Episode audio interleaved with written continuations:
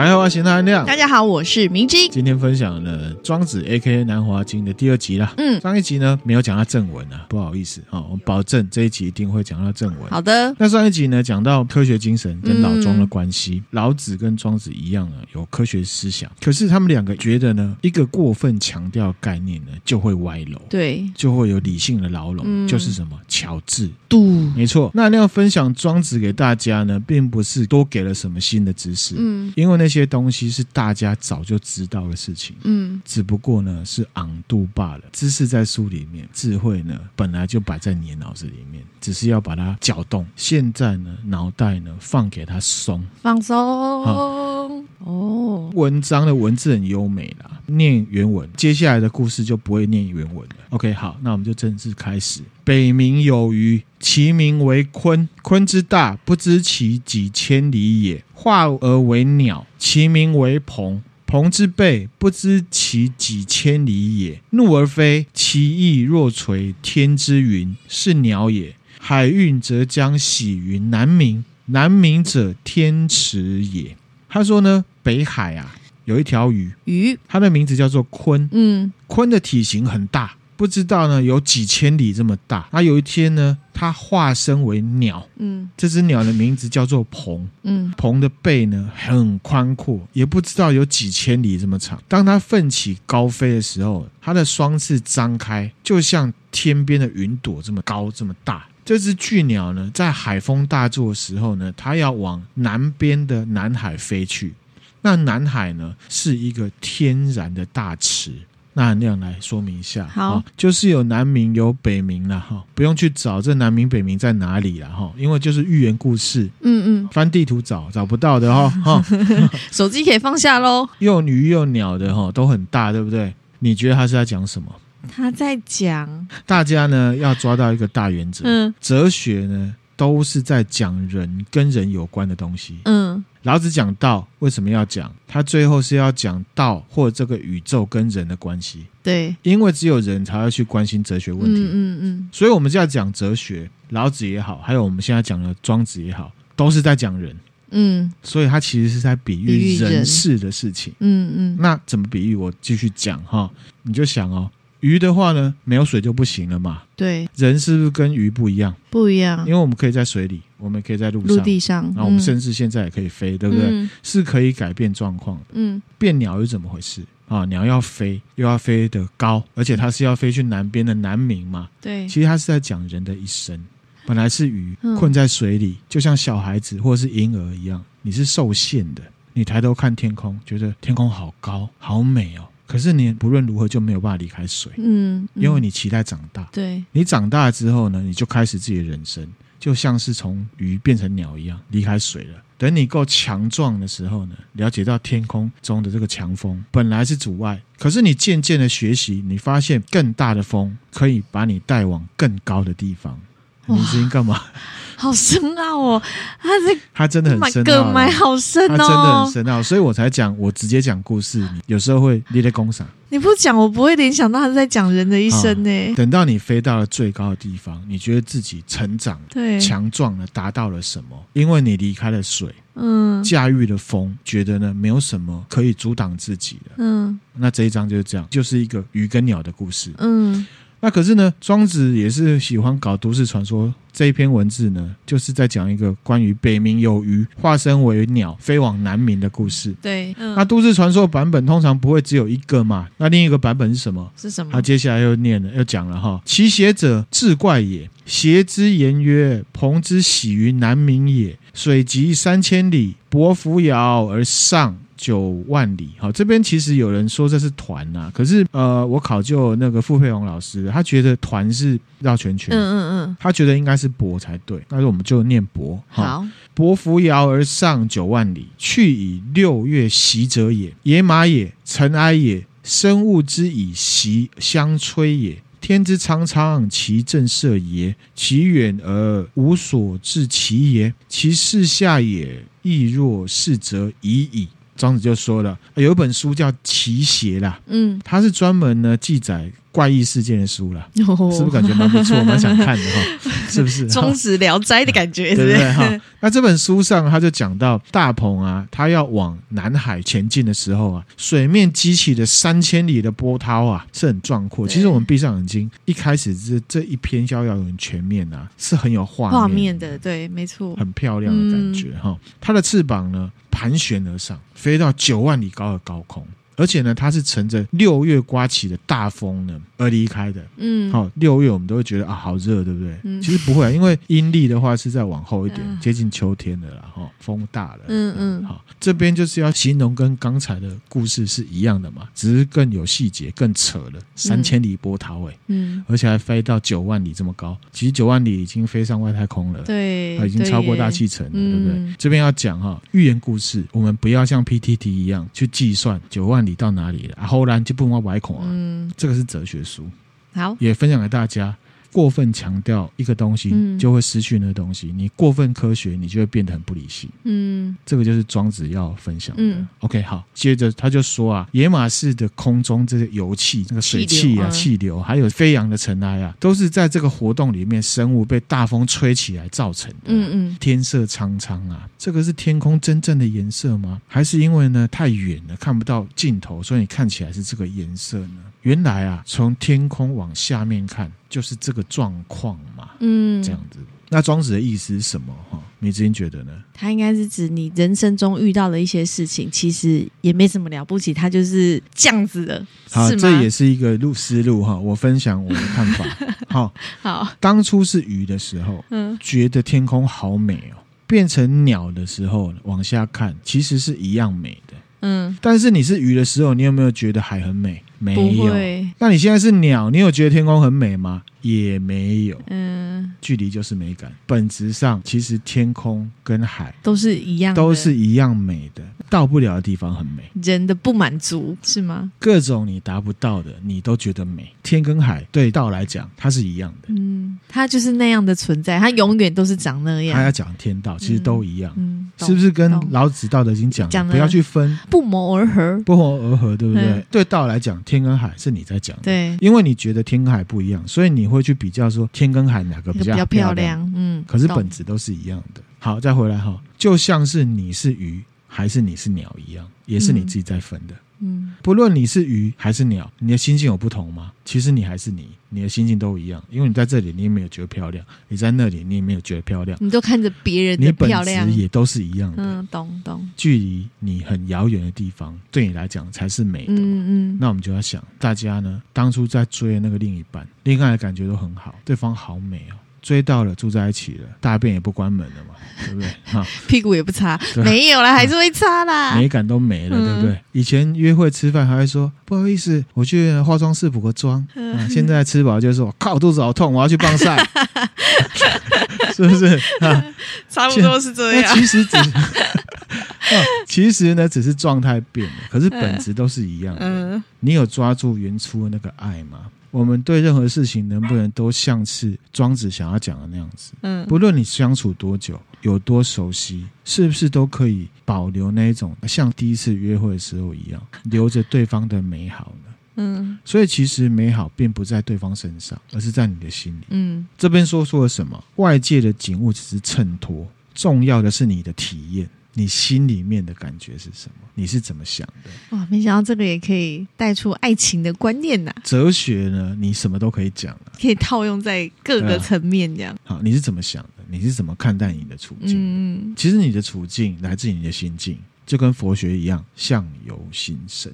同意。OK，好，那又继续哈，庄子就说他的想法了。嗯，他就说呢：“且夫水之积也不厚。”则其父大周也无力，覆碑于奥堂之上，置碑焉则骄。水浅而舟大也，风之积也不厚，则其父大义也无力。故九万里，则风师在下矣，而后乃今培风，背负青天而莫之夭二者。而后乃今将图南，嗯、哦，白话翻译，庄子嘀咕完了嘛？话锋一转，他就在讲呢，大鹏飞上天的这件事情。嗯嗯、他就比喻说，哈，积存的水啊不够深的话，就没有办法承载这个大船呐、啊。嗯，如果你现在倒一杯水在低洼的地方，只要放一根小草在上面，很像船嘛，它可以浮在上面。嗯、可是呢，你把杯子直接放在那水洼里面。杯子会沉下去，沉下去就不动了，搁浅了嘛。嗯、这个呢，就是呢水浅的船大的缘故。庄子就来类比，他说一样嘛，风不够大，鸟就没、哦、就没有办法承载大鹏巨大的翅膀，嗯、让它飞上去。嗯、所以啊，大鹏飞到九万里高的高空呢，才算是抵达到风的最上方。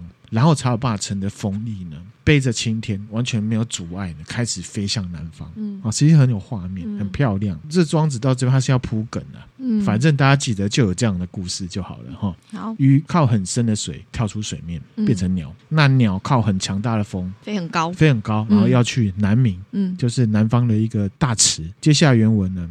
调与学究笑之曰：“抢于ฝั่而止，实则不至而控于地而已矣。昔已之九万里而难为，是莽苍者三孙而返，复有果然。是从良四千里者，三月巨两而二从又何之？”好，原文是这样啊，他就说啊。这个鸟这样飞很高，看起来很厉害。厉害可是呢，有人不同意啦。嗯，平地上面的小虫跟小鸟就说话了。这个蝉呐、啊，跟小鸟耻笑这个大鹏说：“哎呦，我们一纵身就飞起来，碰到榆树纺树就停下来。有时候飞不高，落在地上，那也就算了嘛。那你为大鹏？”要飞到九万里这么高的地方，然后再往南飞嘞。嗯嗯，前往近近的地方，譬如说我们出去远足好了，只要带着三餐就好啦。回来的时候肚子还饱饱的嘞。你要去这么百里远的地方哦，还要准备呢过夜的粮食。何况你是要去千里之遥这么远的地方，哎，那要准备三个月粮食嘞。嗯嗯，庄子就说：“哎呀，这两个小东西啊，你懂个屁呀！”啊，庄子就这样讲。嗯，那其实这事情呢，比较像是庄子在笑小。小鸟跟蝉呐、啊，嗯，其实这边也是在铺梗啊，分出了大跟小嘛，嗯，那其实呢，如果我们用 PTT 乡民那种很精确的计算，这个不精准，我们这篇不用看了，好，那就完蛋了，我们庄子就不用看了，为什么？因为不符合逻辑嘛，嗯，一百里准备一餐，对，千里呢，照理说准备十餐就可以了，那为什么要准备三个月？我们稍早也提了哈，我们不要用那个心态啊，理性科学的那种。办了伤之后会怎样？真正的理性跟感性就会出现了，这很神奇。可是真的会这样。嗯，记得我们是要远离理性的牢笼。这边庄子是在讲人类心灵有无限的可能性。OK，好，好，这一段就是这样哈。庄子就说啊，小智不及大智啊，小年不及大年呐，昔已知其然也。昭俊不知晦朔，惠姑不知春秋。此小年也。楚之南有冥灵者，以五百岁为春，五百岁为秋。上古有大春者，以八千岁为春，八千岁为秋。此大年也。而彭祖乃今以久特闻，众人批之，不亦悲乎？白话意思是什么？他说呢，哎呀，小知识比不上大知识啊。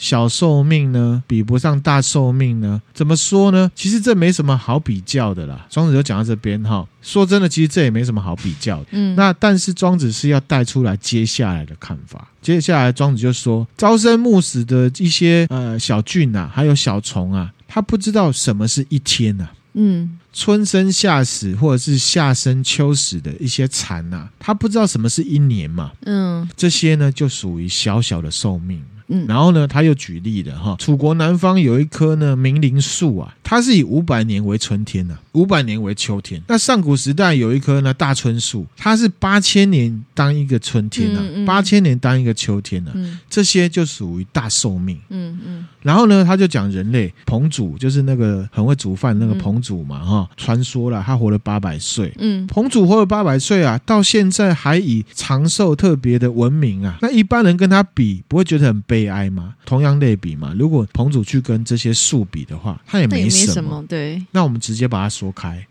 如果真的要说，他是要讲过度讲究的理性造就的巧智，还有拥抱大自然逻辑的天道的差别。嗯，大虫小虫就像是我们追求巧智之后沾沾自喜。哦，我就巧，你雄功。嗯，你就安内的好啊，对不？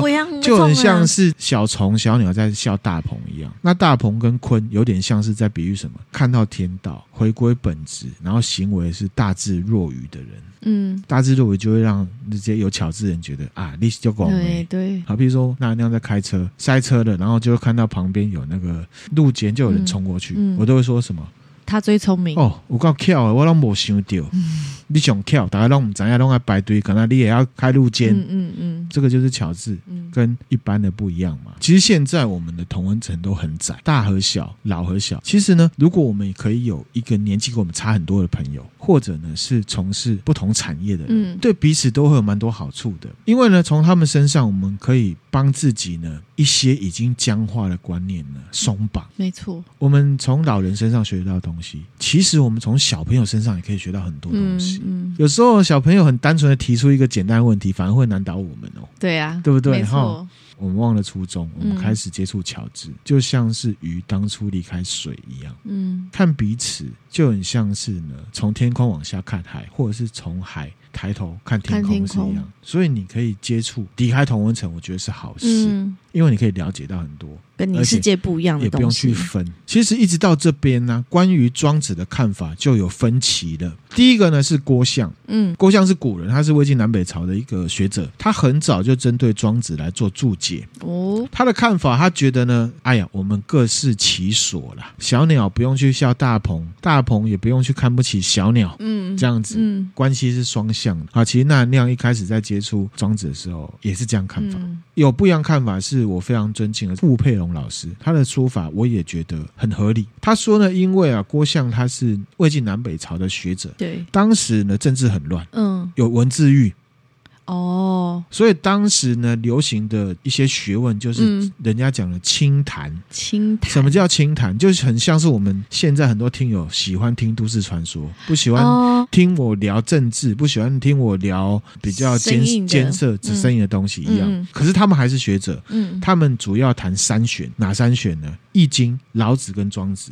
可是这三选，你讲实在话，老子有没有批评政治？可以，易经也可以。对，庄子接下来分享，你就会知道，其实也也可以，也是。嗯嗯，里面有非常多的政治，还有做人做事的道理。当时的学者因为政局很乱，讲错话有没有？哦，就会被杀头，好，就会有生命危险。跟现在某一些地方是一样的，某些地方的学者也是这样。嗯，在那个时候，郭象他就针对这三本经典里面谈到的跟人啊、政治啊，还有一些那那常会讲。讲的以古鉴今的部分都拿掉，嗯，他只讲玄的部分，嗯嗯，好，就像他那样在讲都市传说，不会骂到任何人嘛，对，是一样的道理哈，政治正确，嗯，就像是那那样分享很多单集会直接提到政治，会分享自己的观点跟立场，那有人听到就不喜欢嘛，嗯，来留一星。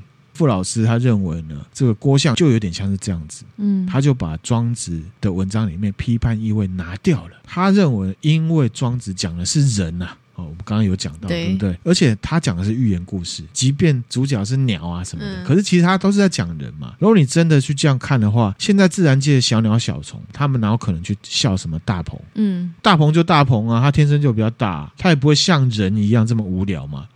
去比大小，说我是大鹏，我比你小鸟厉害之类的，人才会这样干嘛？所以他认为庄子的意思是什么？小鸟就像是世界上那些有巧智又自以为是的人。好，所以那含量其实是同意。嗯，这小鸟觉得自己最聪明，之后他反而去笑那个飞那么高的大鹏。哎呦，那家公公这边冲上？嗯，那这有什么用？那有什么用？其实是一样的道理。好，他就会去笑说：“哎，大鹏去那么远的地方要干什么？”嗯，大鹏他有自己的追求啊。对啊。啊，整体来讲是单向的关系，嗯嗯是大鹏被笑这样子。即便是这样子，还是一样跟佛学的各适其所是有连结的啦。那究竟是郭象讲的，还是傅老师讲的这样子呢？那名听友可以自己听完之后回来想这件事情。嗯、庄子他是在提醒我们什么？不要像小麻雀一样。用自己的小脑袋去套别人大大的世界，嗯，还是跟那韩亮讲的一样，他卡棒后伤呢，不是你讲就对了，嗯嗯，也同于什么庄子讲的，圣人讲什么关我屁事，我要自己体验我才知道，是一样的道理。嗯、那接下来呢，庄子要继续讲了哈，汤之问及也是矣，穷法之北有明海者，天池也，有鱼焉，其广。数千里，未有知其修者，其名为鲲；有鸟焉，其名为鹏。背若泰山，翼若垂天之云啊！伯扶摇羊角而上者九万里，绝云气，覆青天，然后图南，且是南冥也。次暗笑之曰：“啊，彼且奚适矣？我腾跃而上，不过数仞而下，翱翔蓬蒿之间，此亦非之至也。而彼且奚适也？此大小之变也。”啊，意思是什么哈？这商汤就问一个人叫吉呀，嗯，吉呢就说一样，讲到一样的说法了。他说呢，寸草不生啊的北方有一个呢广漠无涯的大海哦，是一个天然大池，里面有一条鱼啊，身长呢几千里，没有人知道那有多长。它的名字叫鲲，那里还出现一只鸟叫做鹏，它的背呢像泰山那么高。好，因为泰山对古代人来来讲就是那样子哈、嗯。那它的双翅呢，像天边的云朵一样，正自盘旋往上飞啊，直到九万里高高空哦，是不是很有画面哈？凌越云气，背靠青天，然后飞向南方。嗯，接下来又要再耻笑别人了。在一个小池塘旁边，这个麻雀啊，讥笑这个大鹏说：“哎呦哦，它是要飞去哪里啦？我一跳要起来，飞起来哦，没到几丈高就掉下来了，在草丛之间翱翔啊，这也是飞行的绝技呢。嗯，它还要飞那么高去，它到底要飞到哪里去啦？嗯、这个就是格局大小之间的差别了。对，庄子就这样讲哈、嗯。那这边呢，庄子是在批评呢小麻雀的短浅，在某个程度上，我们可以看成是达克效应。嗯啊，是不是哈？对。你可以想象成我们在生活当中呢，拿了一些小聪明，可是呢，旁边人在看我们呢，其实很搞笑的那一种。好，好，OK，好。然后呢，接下来又原文了哈。夫故夫之孝一官，行比一邻。得合一郡而争一国者，其志士也亦若此矣。而宋荣子犹然笑之，且举世而喻之而不加劝，举世而非之而不加举，定乎内外之分，辩乎荣辱之境。那接下来我就不讲原文了哈，那我就直接讲白话翻译了哈。讲到这个麻雀笑大鹏嘛，嗯，庄子就总结了啊，其实也看得出来哈，庄子是比较感性的人。但是他也是有蛮批判态度的。哦，刚刚那个鸟的例子啊，我们就可以看出来啊，那些才智可以担任一个官职，好，形式可以造福一个乡里，德性呢可以投合一个国君，以至于呢得到一国民众信任的人呢，他们看待自己的态度就跟那个小麻雀是一样的。嗯、他话锋一转，开始骂人。那真的耶！哦，你刚刚你凶搞，其实我我在看你，你就是很搞笑。嗯，因为他们用的是什么？乔治嘛。乔治。他就说呢，有一个人叫宋荣子啊，嗯，不是松隆子哦，是宋荣子哦，也不是松岛菜菜子哦，哈、嗯。哦，有一个听友他给我们五星了，他说啊，那部电影哦叫做来了，不叫邪灵哦，那部电影的主角是松隆子，不是松岛菜菜子。嗯、啊，我有去听啦，我可能是把。原著跟电影的名字弄反了。邪灵跟来了弄反了，嗯嗯，好，可是剧情是以完完全一样的，对。可是我没有讲这部的主角是松岛菜菜子，嗯嗯，啊，是松隆子哈，还是感谢你的纠正。庄子就讲了，松隆松隆子啊，对松隆 对，对松隆子啦。庄子就讲，对松隆子而言呢、啊，即便是全世界的人都称赞，他也不会很开心；即便是所有人都骂他，他也不会觉得沮丧。宋荣子这个人，他可以确定内在的自我跟外在的分别，嗯，他可以区别荣耀跟耻辱的界限，嗯，只需要做到这一点，就是一个呢很优秀的人，嗯，那这边呢就是老老子在《道德经》里面提到什么？宠辱不惊嘛，好，如果大家不记得的话，就是迷之音哭哭放送事故、啊。哎呦，你要提起。好，今天大家夸你，你好会穿搭哦，嗯，开心的嘛，对不对？对，晚上回来你就花脑筋想，明天要开穿、啊，明天要穿什么？好，明天到了，你想了老半天穿好了，对不对？明天到了，大家比较忙，哎，没有注意到，没有人夸你了，你就开始想，我今天穿搭是哪里怪怪的？嗯，这就是其中一个例子。那现今还有一个比较黑暗的例子，就是什么？捧杀，捧杀，捧你是要你得意忘形，然后干掉你。所以呢，庄子是要你重视内在，嗯，轻视外在。可是那人亮念了庄子之后，我认为到了现代要一点调整，内在跟外在要平衡。分享给大家哈，那这边就会带到一个很重要的庄子思想一个重点，请大家还来一下。嗯，宋荣子他有一个优点就是什么？内不化，内不化，内不化。我们都知道内化，对不对？对。我们会把社会的道德标准内化到我们心里。嗯。还有一种东西叫外化，嗯，就是呢最大限度的去顺应适应社会的规则。嗯。外化不好的话，可能就会有一些反社会啊什么的。哈、嗯、啊。比如说外化就会怎样？就是我们知道啊，要有礼貌啊，嗯、啊，怎么样待人接物啊？嗯、那什么是内部化？内部化呢，就是一个人对生命呢的一个坚持，有自己的精神世界，内心是有坚守一个底线的。嗯，有一句话说什么？君子和而不同啊。好，我只是假设哈，我今天跟迷之音呢，政党立场不同，嗯。可是呢，我们可以坐下来聊天，嗯。而且呢，我们真心的呢，跟对方互动的很开心，嗯也没有不愉快，嗯，这叫做的和而不同。和而不同。对，嗯我们有各自不一样的想法，嗯可是我们可以聊，不会指责对方是错的，这叫和而不同。嗯嗯嗯，和而不同有一个大前提就是什么？内部化，自己我有我的底线，你也有你的底线。对，我们互相影响，可是呢，我不会就归和你 guilty 啊，你也不会归和我 g 来。嗯那这个内部化呢，在这个社会上，或者是在庄子那个战国时代很难，因为所有人都是巧字。对耶，真的很难啊好，即便到现在也很难啊。呃，庄子有个思想就是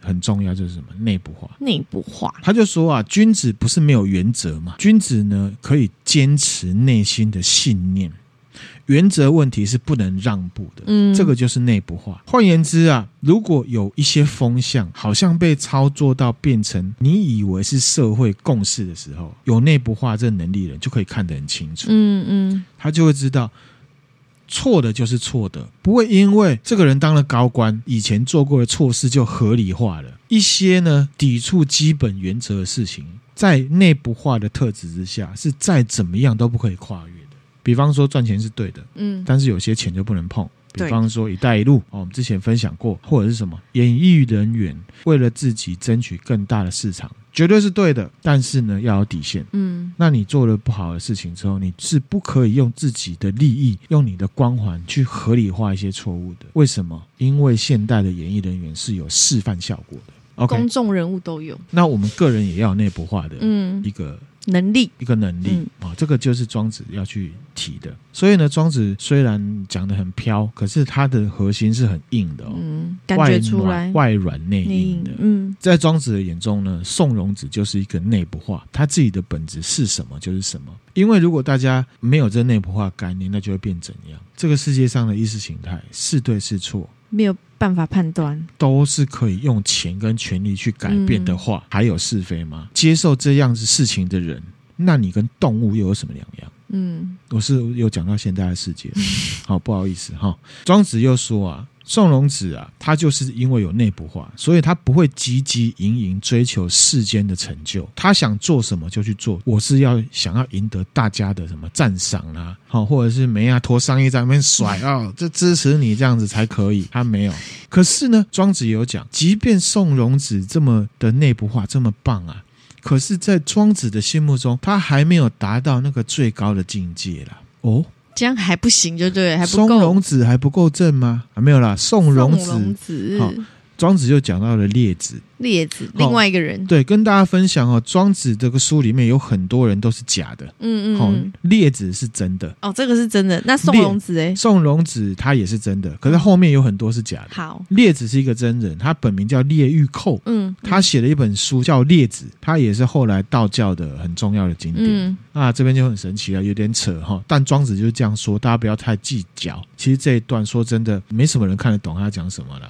他就说呢，真正厉害的要像列子一样，乘着风呢飞行。这暗指列子是那只大鹏吗？可能只是要强调他这个人其实很厉害嗯啊，或者是说，可能在他那个时代的坊间，这样子是一个像超人的存在，嗯就是很懂棒哦。他就说列子姿态轻巧美妙，而且飞走了嗯十五天之后又飞回来。嗯，就过一阵子的意思啦。严肃的去看，为什么是十五天？可能就会在理性牢笼里面转很久了 为。什么十五天不是七天？庄子就说，像列子啊，对圆满的幸福啊，并没有积极营养去追求。虽然呢、啊、可以飞，可是呢，他还是要等待风力的配合啊。所以呢，这也不是最高级的。懂，然后庄子就说，如果有人啊，可以呢了解道的规则、天地的常道，把握自然界的变化规律，就可以遨游在这个无穷无尽的世界。嗯你根本不用等任何人来跟你做什么、干什么了。嗯其实他要讲的是什么？顺其自然。老庄的思想千年来都被视为消极，嗯因为老子说无为，大家不懂就说：“哎呦，无为就是上面龙伯走摆烂了。不是，可是其实无为是什么？无成见而有所作为。嗯，庄子说什么？顺其自然，放给他烂吗？不是，不是这个顺其自然指的是什么？跟大家分享智慧上的顺势而为。智慧上的顺势而为，你要了解这个自然界变化的规律，或者是你很有生活经验，大概知道啊，这个之后演变会是怎么样，我就顺势而为，是要有个参照点，而不是啊，反正我就躺在床上了啊，吃洋芋片啊，这个叫顺势而为，不是哈、哦？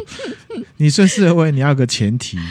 智慧上的顺势而为，大概知道这个 style 这个路线会是怎么样，然后你选择顺势而为、与天同道的方式，然后就有一个效果，你可以很顺利的、很开心的过你的日子，而且不会有跟任何人冲突。嗯，庄子又继续说了：“圣人化解民生啊，什么是化解民生？就是老子讲的宠辱不惊啊。嗯，神人啊，化解攻击啊，什么叫化解攻击？狗狗 gay 吗？不是哈、哦。”不会揽功的意思了哦，好，也不会呢，汲汲营营营营去追那个了。嗯、那智人呢，化解自我就是无为，嗯，以所有人的幸福为幸福。那圣人呢，其实老子也讲很多圣人，儒家也讲很多圣人，可是呢，道家的圣人跟儒家的圣人是不一样的、哦。嗯、道家呢讲了圣人啊，比如说文章里面这个书里面有什么上士啊，有道者啊，嗯、圣人啊，这些其实都讲的都是一样，指的就是什么了解天道的领导。者好，比方说圣人不仁，以百姓为刍狗，他把所有人都看的是一视同仁。嗯，儒家那种圣人是什么？是道德面的，看到老奶奶要过马路，要扶她过去，过马路，那个是儒家的圣人。嗯，道家的圣人是智慧面的。刚刚讲到化解，如果不好解释的话，我们可以看成什么无的概念。嗯，好，我们有介绍过《道德经》，应该那名听友都可以理解啦，对不对？名字应该也可以，对不对？刚刚讲了智人嘛，化解自我，对不对？无我，以所有人的幸福为幸福嘛。那我们就想，我们现在政治人物啊，都说要为民服务，好，那其实呢，他他们都说要带领我们，可是呢，你确定他们真的知道人民心目中的幸福是什么吗？对啊，很显然好像不太知道。大部分提出来，不论有没有做，都是拼经济。嗯，好，那经济当然是要拼啊。可是我们冷静的想，我们有钱人就快乐嘛？我举例哈，这是客观资料哈。二零二二年世界上最有钱的国家是哪里？芬兰，卢森堡。卢森堡，对啦。第二名是新加坡，第三名爱尔兰，第四名卡达。哇，卡达第四名哦。第一名呢，我是没什么意见，但是其他国家你去问他们国民，他们快乐吗？其实也不见得。第五，澳门特别行政区。很简单，赌场，场啊哈。嗯、第六，瑞士；第七，阿联；嗯，第八，挪威；第九，美国；第十，文莱。嗯，好好，那这边也分享世界上最快乐的国家在哪里？一样是二零二二年联合国发布的全球幸福指数排行榜。不丹，第一名芬兰，芬兰；第二名丹麦，第三名冰岛，第四瑞士，第五荷兰，全部都在欧洲。嗯，好，第六。卢森堡，第七瑞典，第八挪威，第九以色列，第十纽西兰。嗯，那这个幸福指数哦，它考量的不是只有客观条件。就是钱啊，什么 GDP 什么幸福指数呢？它的评分是出自于呢受访民众的主观认知。那有六大变相，哪六大？还是有这个经济经济，然后人均国内生产毛额、嗯、GDP 啦。第二个是什么？社会支持资源，就是评估呢你遇到困难的时候呢，系统资源的可得性。嗯嗯，懂。你需要协助的时候，有没有人会来帮你？嗯。第三个是什么？预期健康寿命，就是你觉得你可以活到几岁、嗯、啊？这个。跟安全有没有关系？也有啊。跟财富有没有关系？也有。跟亲人之间的互动有没有关系？嗯、其实都有。都有。如果是一个酗酒的人，他绝对不可能说他会讲霸凌的。那还有什么？社会自由度。自由度。我今天在网络上写了一个文章，会不会被公干？会不会担心被骂？会不会被消失之类的？对，嗯、或者是被网民骂？被谁骂？嗯、就是很多网络上的霸凌啊什么的。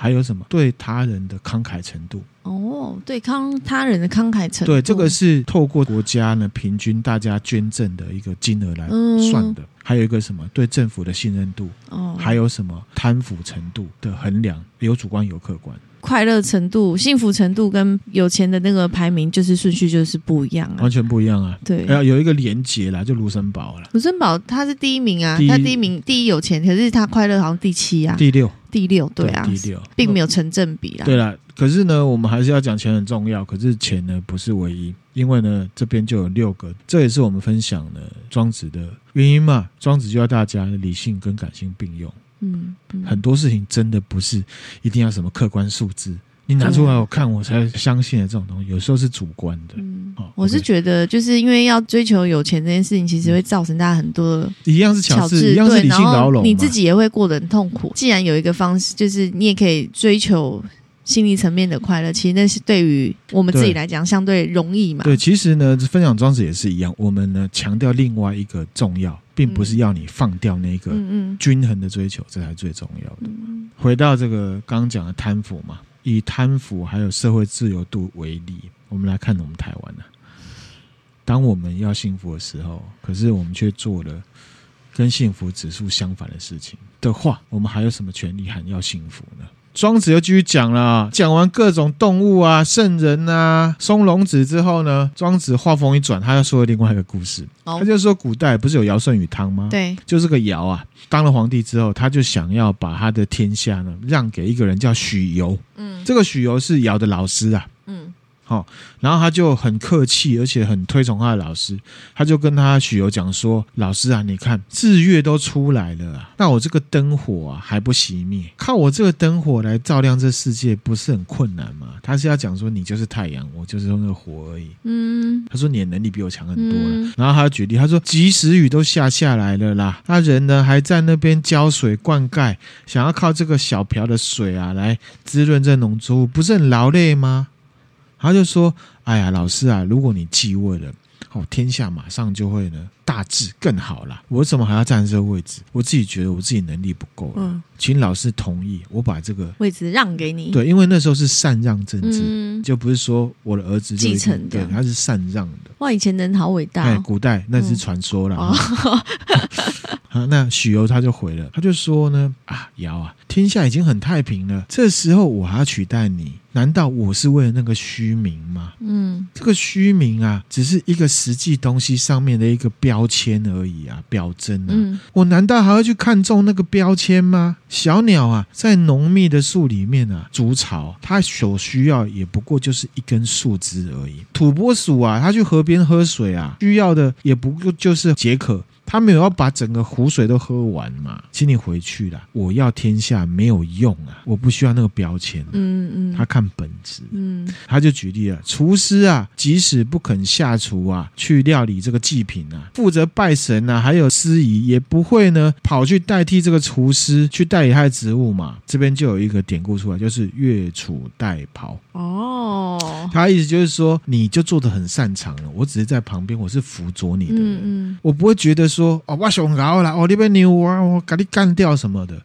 你会觉得这个才是本质，对，看能力嘛。嗯，所以呢，庄子这边提出了一个看本质的正面表征的故事。你看许由啊，他把天子看成一个什么？这个是从中国有历史就被抛弃的东西。嗯嗯，天子是一个为民服务的角色，被抛弃很久了，嗯，或者是说从来没有被捡起来，即便是现在。现在的政治人物有多少人是把国家领导者的位置当成是公仆？嘴巴这么说，可是行为上呢？对，所以许攸说：“你自己的很好了，我的能力也没有你好。那、啊、既然没有能力的话，我要这个位置是要来标榜什么啦？嗯，换言之呢，许攸他没有觉得天子这个标签能够为他个人的本质增加些什么。”我相信这样的事情在现代是非常不好理解的。大家都会标榜我是谁谁谁，我是什么种什么种，我是什么公司出来的。他前面讲的很顺，对不对？如果真的要让他说他自己对社会有什么贡献，恐怕就没有办法一时间呢，马上可以脱口而出了。因为他觉得这个位置是他的，嗯，这个位置呢，能代表意义就是什么？证明他的能力，有这个标签代表他是最厉害的，认证也是最重要的。除此之外，没有其他的意义了。嗯，那你也不能说他错，为什么？只能说这就是已经僵化的儒家思想的影响了嘛。嗯，我们今天就先分享到这边。其实呢，逍遥游还有后面。还有啊，我们还会继续下去。嗯、希望大家听完之后，虽然很沉重，可是想通了之后呢，就可以逍遥游了。嗯，好，没错。那也建议那名听友可以感受看看了哈。如果觉得不错的话，我们分享完庄子，也许呢，也可以呢去试试看接触禅宗的哲学了。嗯，好，因为呢，我们一一休和尚那集有提到，即便是禅宗大师，他也没有办法具体的跟你说禅是什么，对不对？对啊，他们都是研究公案。那公案是什么？我其实之前都没有分享。像我们现在庄子在讲的这种东西，就有点像是公案，讲一个故事，那你要自己去想，那或者是有一个人会跟你要跟你解释，带出一个道理来。这边就分享一个公案，我突然间想到，好，跟纳玛罕亮跟米子音呢，平常很经常出现的互动很类似。什么嘞？我们知道，我们之前有分享过汉传佛教，很久以前了，对不对？嗯、有讲到禅宗，同时是少林寺的创始人是谁？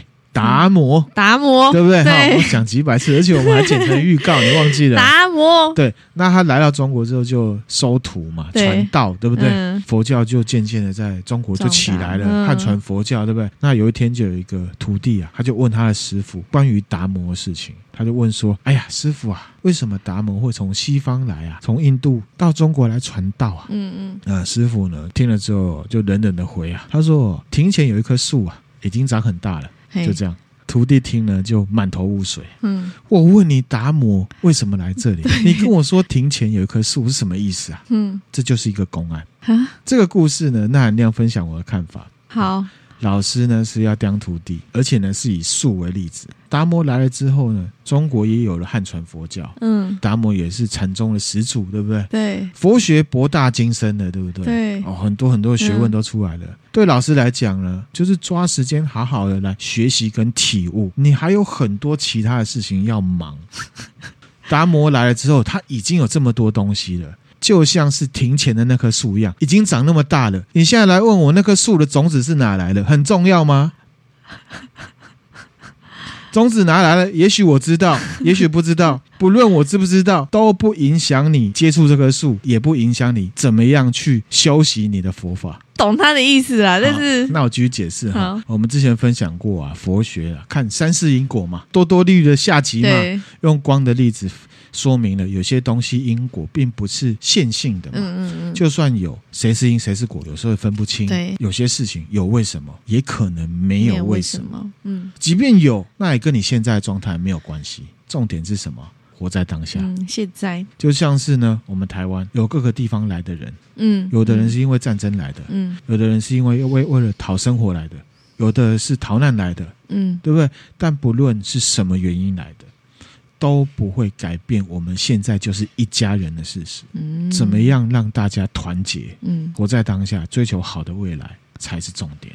同意。这公案虽然丈二金刚摸不到头脑，可是可以还是可以带出很多很有意义的事情。嗯嗯，那怎么又会跟迷之音有关呢？对啊，我们关系在哪？那那样常看迷之音跟人家聊天呢、啊，迷之音都问他说：“啊，你是怎么来的？” 或者是呢，以前跟纳罕亮约在某个地方，啊，见了面之后，就问纳罕亮说。啊，你是怎么来的？那纳罕亮那时候就会回说什么？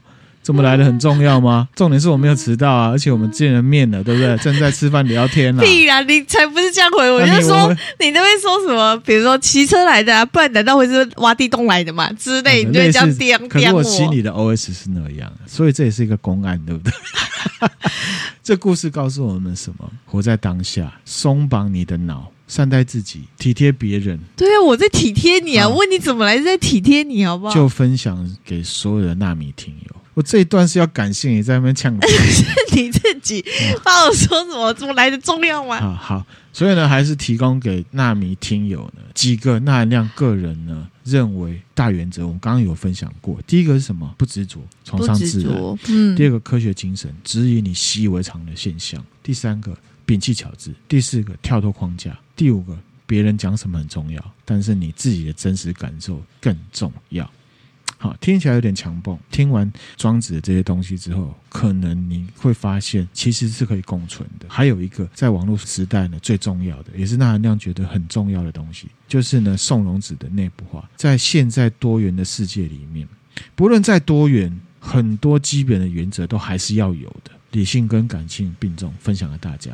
那逍遥游的下半呢，我们之后再来分享。那同时也祝纳米听友可以有逍遥自在的每一天。这种状态呢，没有办法等别人给了，嗯、只能自己去找。只能呢，嗯、那我们今天分享内容这边呢，如果大家觉得还不错的话，可以分享给你的朋友。嗯，那我们有 IG、Facebook，也有 YouTube 啊，希望呢按赞、分享、加订阅。那如果行有余力呢，也可以抖内给我们。抖内我们，谢谢大家，谢谢，拜拜，拜拜。